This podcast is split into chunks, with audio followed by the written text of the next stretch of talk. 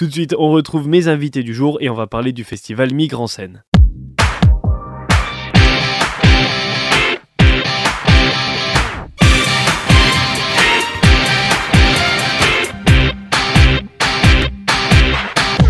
Liberté dans l'égalité et la solidarité, le festival de la CIMAD scène se déroule un petit peu partout dans la Nièvre depuis le 18 novembre.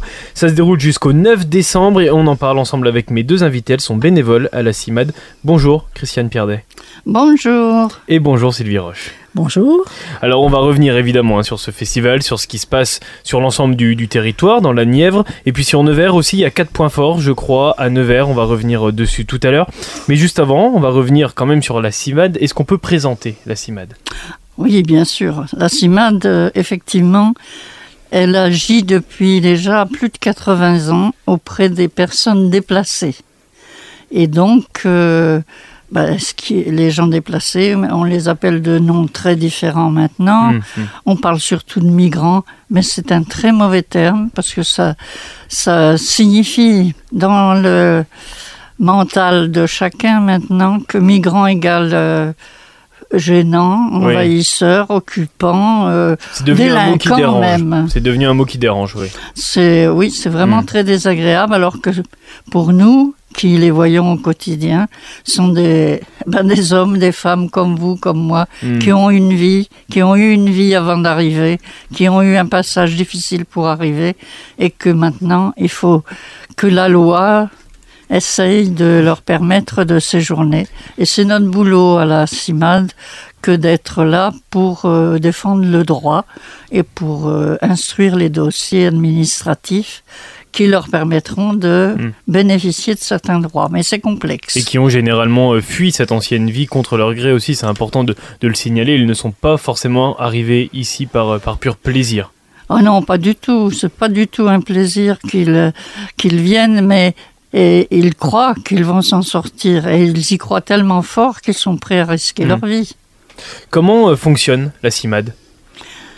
Alors, euh, il y a un organisme national avec des salariés, pas énormément de salariés, mais quand même la plus grosse partie des salariés sont ceux qui s'occupent des centres de rétention. C'est-à-dire, euh, là, on risque d'avoir encore beaucoup plus de travail qu'avant, puisque le ministre de l'Intérieur souhaiterait bien être euh, très efficace dans les renvois. Oui, il y a une mais il y a loi beaucoup qui est en de train de passer. complications là aussi. sûr. Oui, oui, oui. Mais bon, on sait dire tout ce qui est, tout ce que sont les obstacles, et de plus en plus, on entend quand même euh, des gens comme même Monsieur Darmanin qui en parlent de ces obstacles. Mm. Bah, les pays d'où ils sont partis ne veulent pas les reprendre.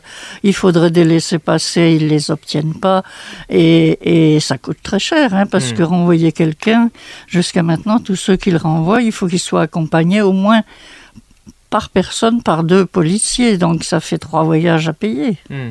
Donc euh, c'est pas très réalisable, mais il faut quand même euh, se dire que ceux qui arrivent, ils le font pas, comme vous avez dit, de gaieté de cœur, et s'ils s'ils sont là, ils peuvent nous apporter des choses. Comment la CIMAD accompagne justement ces, personnes-là? Ça passe aussi par des actions? Oh, ça passe surtout par le, les accueils. Il faut écouter, il faut euh, pouvoir euh, connaître euh, la réglementation et les aider à avoir un rôle un peu d'écrivain Mm. public. C'est-à-dire, on fait quand même pour eux les, les récits parce que, avec eux, quoi, bien sûr, mais il faut les mettre en français. Mm. Tout ce qui est à faire est à faire en français alors qu'ils débarquent et, et certains ne sont pas du tout de langue française. Ce qu'ils le viennent aussi rechercher, c'est. Je vais pas dire de la compassion, mais c'est de l'échange, beaucoup d'échanges, beaucoup de, de discours de votre part, aussi euh, de la communication. Alors ils viennent surtout chercher déjà un peu de sécurité. Et ça, c'est ce qui est pas aisé à faire parce que il faut se loger, il faut pouvoir, quand on vient avec des enfants, les euh, scolariser. Enfin, il y a- ils cherchent surtout ça, mais euh, nous aussi, on peut Hmm. euh, apporter autre chose et eux aussi nous apportent autre chose. Ça, on, mais ça suppose de les connaître déjà depuis longtemps, qu'ils aient la confiance, parce qu'ils ont été durement éprouvés dans leur voyage. Cette aide que vous leur apportez, elle se met à bien grâce aussi à un travail d'autres associations. Vous collaborez avec d'autres associations du territoire, d'autres organismes? Ah ben, C'est obligatoire dans la mesure où, quand ils viennent à la CIMAD, ils viennent souvent pour le premier démarrage de leur dossier, car la seule voie pour pouvoir commencer à être présent et à demander quelque chose, c'est dans le cadre on dit ils sont des irréguliers, c'est sûr, parce que quand vous êtes menacé dans votre pays, on vous donne pas un visa pour aller vous promener. Hum, hum. Donc, euh, euh, il leur faut déjà pouvoir séjourner. Et ça ne passe maintenant que par la démarche d'asile. Alors c'est pour ça qu'il y en a qui disent ah mais ce sont pas des vrais demandeurs d'asile, ce sont des gens qui ont fui parce qu'ils ont des problèmes chez eux, ils veulent euh, ils veulent vivre mieux. Oui, bien sûr qu'ils veulent vivre mieux parce que leurs enfants sont en danger. Hmm. Pas de scolarité, il n'y a pas de travail. Enfin, il y a plein de raisons qui font qu'ils hmm. fuient. Il y a les guerres, mais il y a aussi toutes ces situations je dirais, de corruption dans les pays et, de, difficultés pour chacun à vivre. Le rôle de la CIMAD aussi, c'est d'échanger avec euh, des personnes qui ne sont pas dans la situation euh, des personnes qui viennent vous demander euh, de l'aide ou de la sécurité, c'est d'échanger, de déconstruire aussi certains clichés qu'elles peuvent ah, avoir. Là, ça c'est l'aspect sensibilisation du travail que nous devons faire, puisque justement il y a tellement de préjugés, tellement mm. de choses à reconstruire. Il n'y a pas que les gens à reconstruire, il y a aussi les mentalités de ceux qui qui sont en France et qui, qui croient que, et, enfin, il faut leur, euh, leur dire qu'il y a des valeurs chez ceux euh, qui viennent chez nous, et c'est le rôle aussi de Migrants Scène. Oui, c'est un des objectifs de, de Migrants Scène. Oui, donc moi je m'occupe euh, entre autres de la sensibilisation où il y a deux aspects. Il y a l'aspect euh, migrant scène, c'est quand même une part importante, et puis euh, la sensibilisation, on la fait toute l'année. Alors on peut la faire avec des événements qu'on programme dans l'année, mais on la fait aussi beaucoup en intervenant dans les classes. Hmm, oui, d'accord, en milieu scolaire. En milieu scolaire, et ça c'est très très important parce qu'on touche du monde, hmm. et puis on touche des personnes sensibles sensible et on est intervenu plusieurs fois euh, avec des migrants ou des exilés, on les appellera comme on voudra.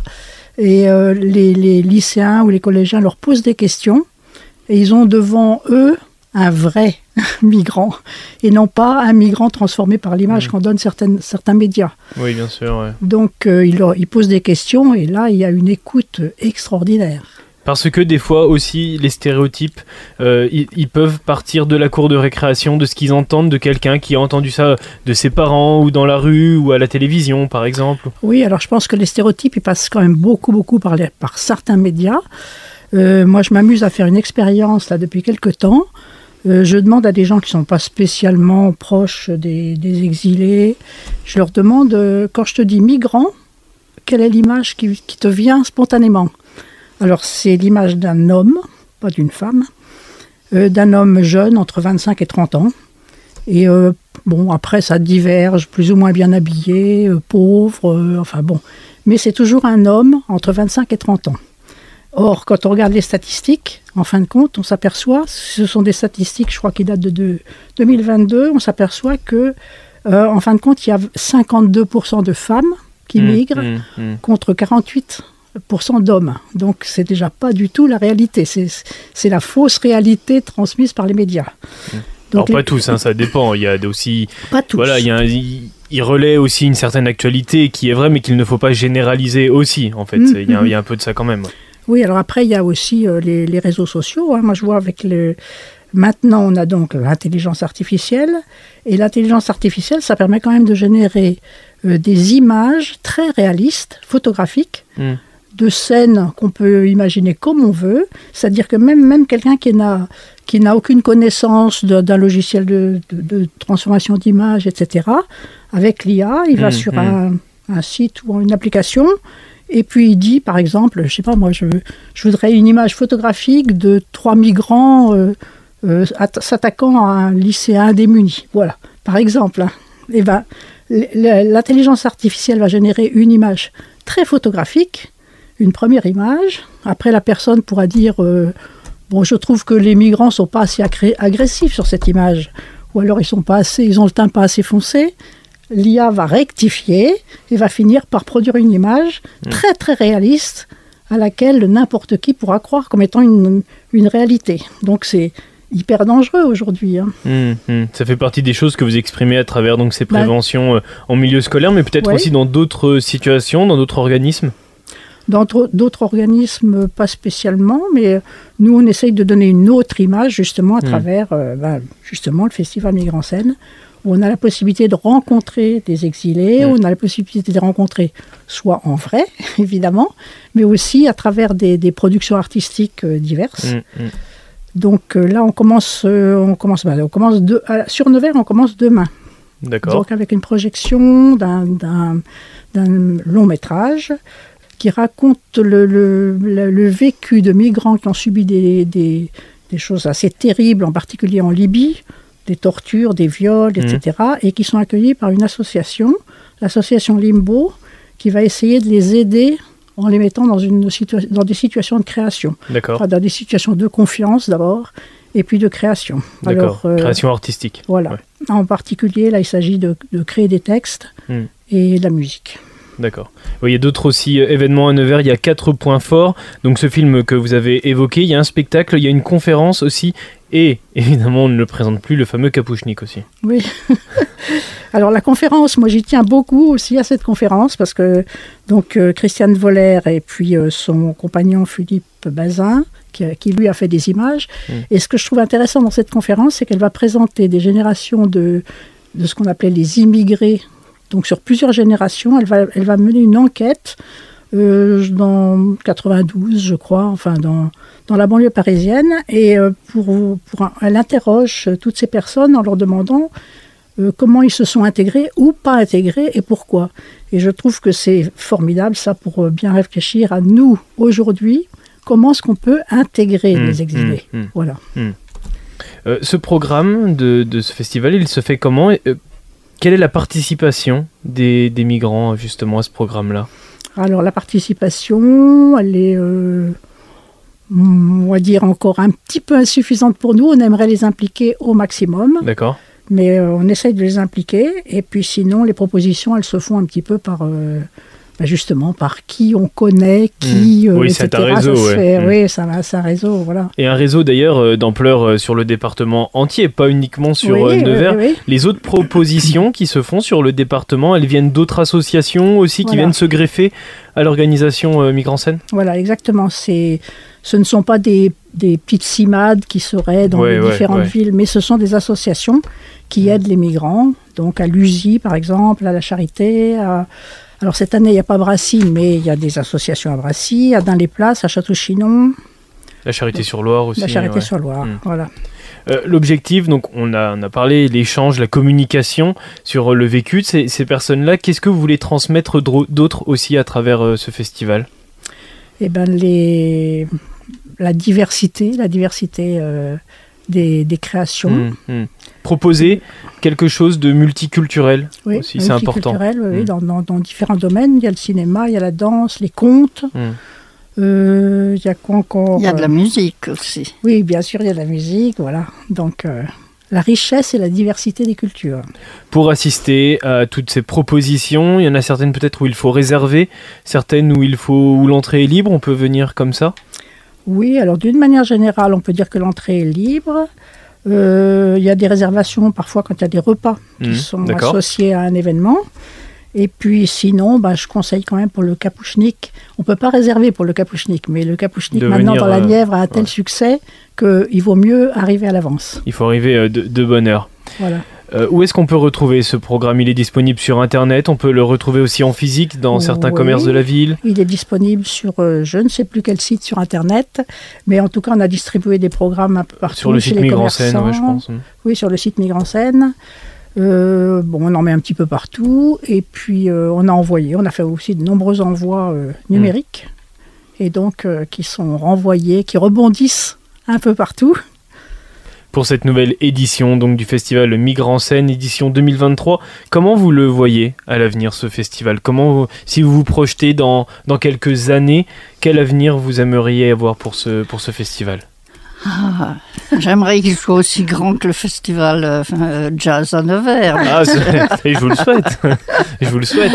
Mais oui, c'est vrai qu'on est quand même qu'une toute petite équipe qui doit assurer en même temps les permanences euh, juridiques et, et, comme on disait, la sensibilisation dans les écoles on n'est pas assez de bénévoles, on aimerait bien qu'il y ait mmh. plus de personnes mmh. qui soient justement peut-être du monde de la culture et qui soient intéressées pour développer ce festival.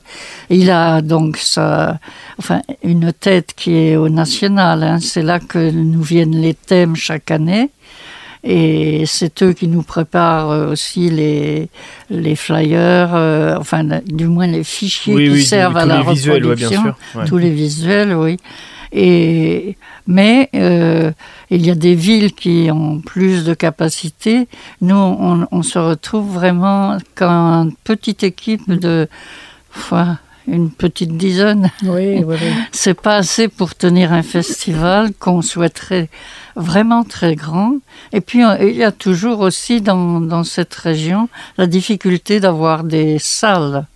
Hmm. On a beaucoup peiné cette année pour euh, trouver les lieux. Heureusement, il y a avec nous euh, le Café Charbon qui est toujours ouvert pour nous accueillir. On en hmm. remercie le directeur et sa présidente déjà. Mais si euh, des personnes euh, qui nous écoutent souhaitent euh, apporter leur pierre à l'édifice donc de, de Migrant Seine et de la CIMAD, eh bien, on, oh, les invite à Il faut venir à, la CIMAD. Il faut venir à la CIMAD. On est là, le, enfin, la porte est ouverte le jeudi, après-midi. Hmm au lieu du temple protestant rue Vauban, c'est en plein centre-ville, 5 bis rue Vauban, on est à l'étage et il y aura toujours quelqu'un pour se libérer, pour expliquer ce qu'est le festival hmm. et surtout euh, intéresser de nouveaux bénévoles pour donc euh, la prochaine édition, peut-être 2024, ah mais pour l'heure. Parfait. Mais pour l'heure, ce qui nous compte, c'est euh, l'édition 2023, donc Liberté dans l'égalité et la solidarité. C'est la nouvelle édition de Migre en scène 2023. Merci à vous de nous l'avoir présenté. Merci à vous aussi. Juste avant de se quitter, comme tous les vendredis, Manuel nous suggère un film à aller voir au cinéma ce week-end. Et aujourd'hui, plein feu sur l'Arche de Noé, une comédie sociale de Brian Marciano avec Valérie Lemercier. Le film me raconte l'histoire de Noël, incarnée par Valérie Lemercier, qui dirige une association euh, qui accueille euh, des jeunes LGBT qui ont été euh, mis dehors par leur famille. Les pensionnaires ont six mois pour trouver un travail, un logement et pour prouver qu'ils peuvent vivre de façon totalement autonome.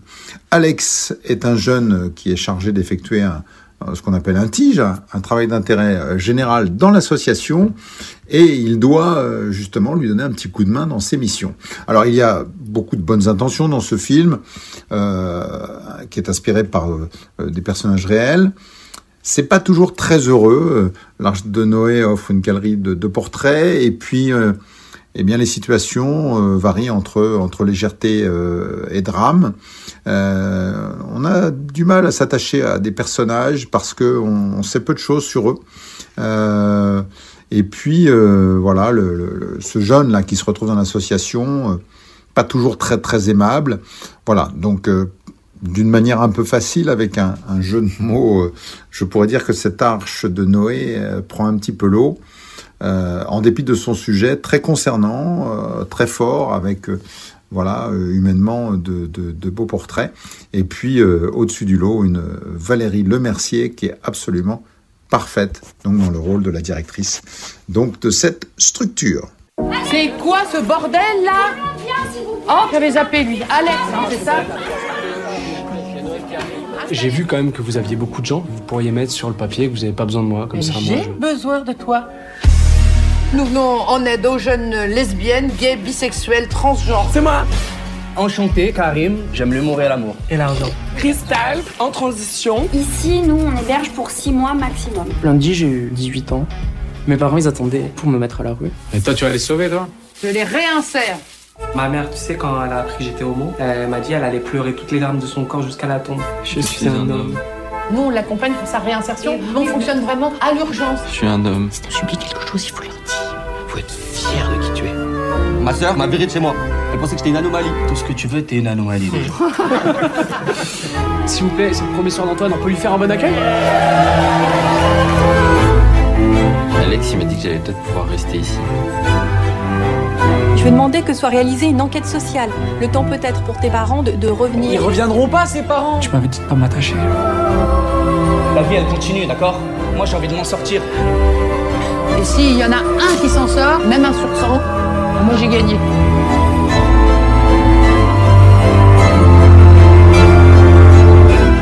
Même après six mois, je les lâche pas.